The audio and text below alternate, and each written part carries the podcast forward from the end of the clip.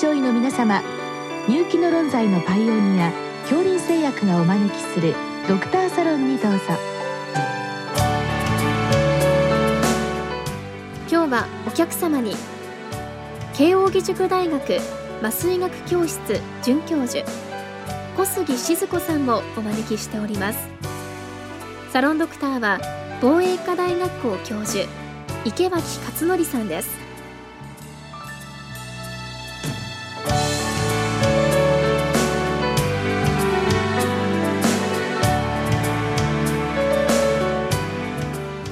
小杉先生こんばんは。こんばんは。今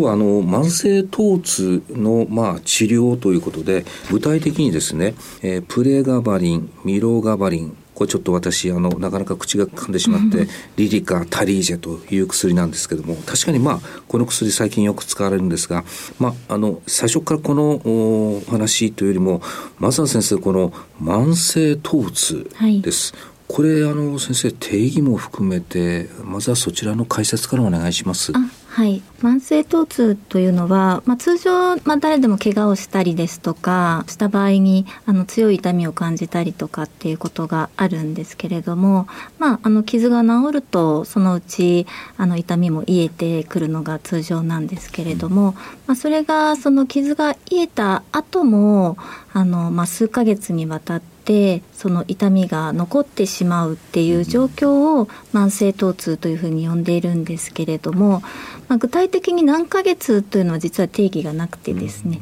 まあ、最近では3ヶ月以上持続した痛みを慢性疼痛というふうに呼ぶことが多いと思います。うそうすると今の先生の解説ですとその原因となるものが慢性的に続いているために痛みも長引くんだよまあ、もちろんそれもあるかもしれませんけれども原因の疾患がまあ消えても痛みが続くということなんでしょうか？そうですね、まあ、中には、まあ、あの原因がそこにあって、えーまあ、痛みが続いているケースというのは先生もおっしゃるようにあるんですけれども、うんうん、その原因があのなくなった後に痛みが残ってしまっているっていう、うん、まあ、その病態ですよね。それはあの今言われているのがその中枢神経系での、まあ、感作と呼ばれる状態ですね、うんうん、中枢性の感作という現象が起こって、えーまあ、痛みの信号がこう続いたりですとか、うん、えー、脳が記憶したりっていうことが起こっているというふうにあの言われています。というと、まあ、一時的にせよ何かのこう痛みを起こすような病気疾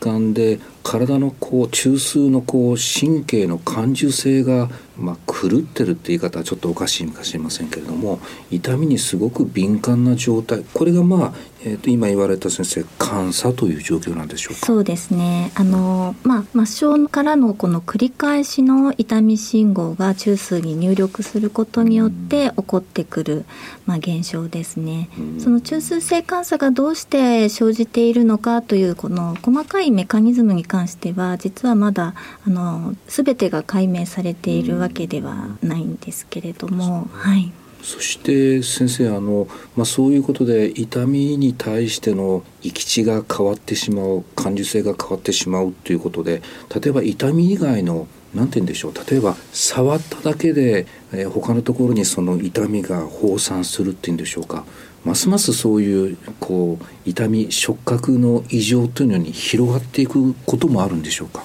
あそうですねあのまあその触っただけでこうビリビリしたりですとか、うん、あとはですね、まあ、それはアロディニアですとか痛覚過敏というような現象なんですけれども、そのまあ現象が体全体に広範囲にわたってあの出てくることがございますね。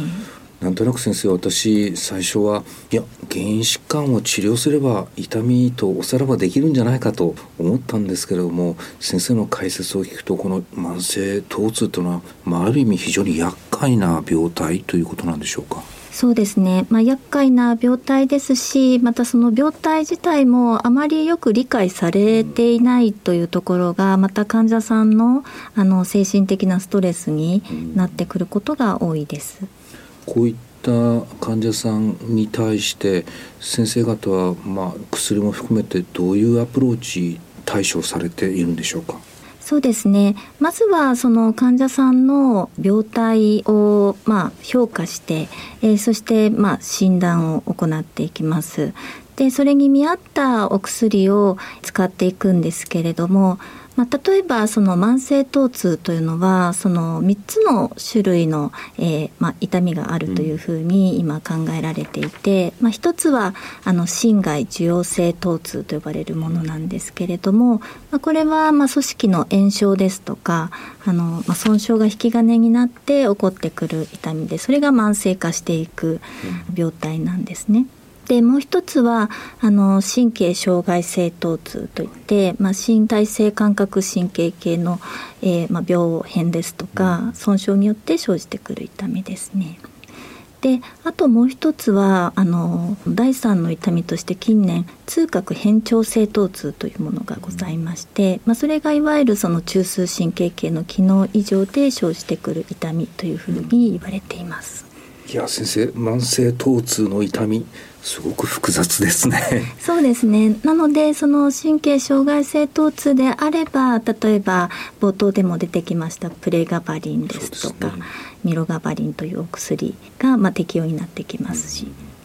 でも先生どうなんでしょう？先生方の専門であれば、えー、3種類のうちのどの痛みなのか鑑別まあできるかもしれませんけどこれ一般的にはなかなか難しいんでしょうか？そうですね。あの、まあ、一人の患者さんの中でその病態が複雑に混ざっているというか、うそういう方もいらっしゃいますね。まあ、あるいはある薬でも反応を見てその痛みがどこから来てるかというのをまあ見ながら治療するという方法もあるかもしれませんけれども、先生一般的にま私なんか単純なので痛みだったら N 制度ですとかあるいはオピオイドこの辺りをまず投与するのかなと思ったんですけれどもそうでもないんでしょうか？そうですね、まあ、例えばその先ほども言いましたように心外受容性疼痛ですね、うん、これはあの、まあ、一般的なその腰痛ですとか膝の痛みですね、うん、これは N セイズですとかあの、まあ、オピオイドといってもそんなに強いオピオイドじゃなくて、うん、まあ、最近ではトラマドール製剤ですとか、はい。はい、あの非常に弱いオピオイドが出てきておりますので、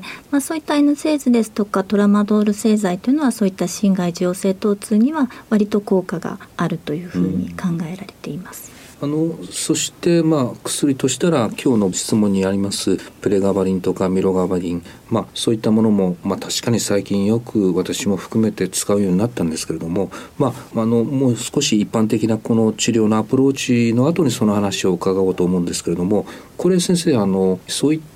薬物のコントロールだけではなくていろんな多角的包括的っていうんでしょうか。そういう管理を先生方されてるんでしょうか？そうですね。私どもの施設ではあの、まあ、修学的な痛み治療を提供していくという意味合いで、まあ、薬物療法もそうですし、まあ、非薬物療法の中には例えばインターベンショナル治療って言われている、まあ、神経ブロックですとか、うん、あるいはその運動療法ですね。リハビリ的なアプローチを行ったりですとか、うん、あるいはこの認知行動療法ですとか、うん、まあ、マインドフルネスですとか、まあ、そういったまあ心理的なアプローチを取り入れてやっております。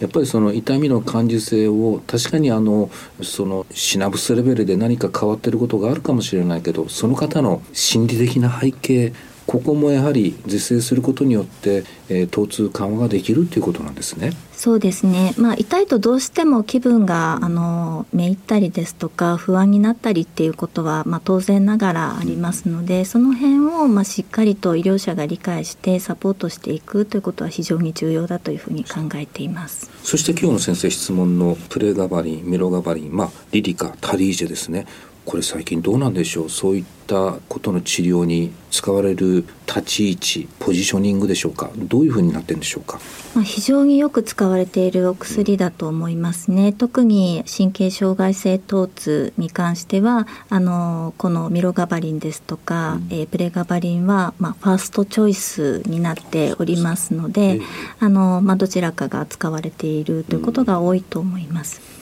確かにプレガバリンが先行して、まあ、最近このミロガバリンなんとなく後から出てきた方がいいのかななんていうイメージありますけれども、えー、専門の先生方からはどう評価されてるんでしょうか？そうですね。まあ、これは、あの、動物実験レベルですと、例えばそのミロガバリンなんかは、その、まあ、プレガバリンもミロガバリンも、この、カルシウムチャネルのアルファ2デルタサブユニットっていうところに作用するリガンドなんですけれどもこのサブユニットがタイプ1とタイプ2がありまして、まあ、タイプ1に作用して、まあ、鎮痛効果を発揮するんですけれども、まあ、一方でタイプ2に作用してしまうと、まあ、めまいとか眠気の原因になってしまうので、まあ、タイプ1選択性の高い、えー、薬の方があの、まあ、より使いやすいということが言われていますけれども、ミロガバリンに関しては、まあ、このタイプ1に、まあ、選択性が高いというふうに言われてますので、まあ、めまいですとか眠気の副作用が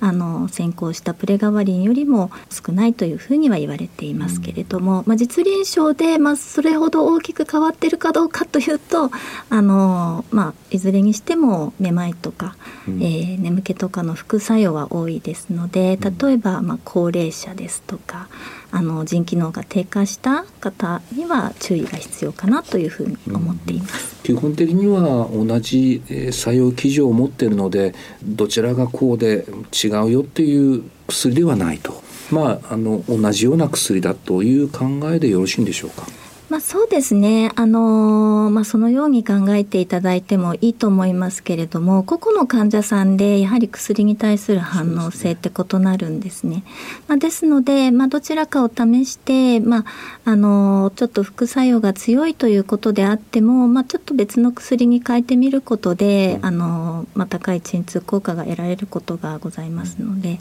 まあ、そこはあの試していただいてもよろしいかなというふうに思います。先生最後に、まあ、話がひょっとするとずれるのかもしれませんけれどもよく整形の先生方はあのサインバルタですとかタルムセットをよくお使いのようなんですけれどもこれも慢性疼痛の中で使われる薬ということなんでしょうか？そうですね、まあ、サインバルタに関しても慢性腰痛症ですとかあの膝関節の痛みですとか、まあ、そういった痛みに対しては非常にあのエビデンスも高いですしこちらはよく使われるお薬だと思います。でドラムセットに関してもやはり腰痛症ですとかあの関節症に対しての痛みですね、まあ、そういったところでよく使われると思いますけれども、まあ、トラマドール製剤は一応オピオイドということですので、まあ、長期の使用はあの控えた方がよろしいかなというふうに思っています。まあ、慎重になりつつも、まあ、使える薬のオプションは最近増えてきてるということなんでしょう。そうですね。以前に比べたらだいぶ増えてきていると思います。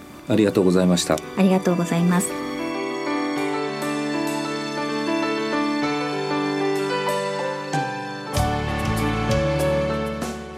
客様は慶應義塾大学麻酔学教室准教授小杉静子さん。サロンドクターは防衛医科大学校教授池脇勝則さんでした。それではこれで恐林製薬がお招きしましたドクターサロンを終わります。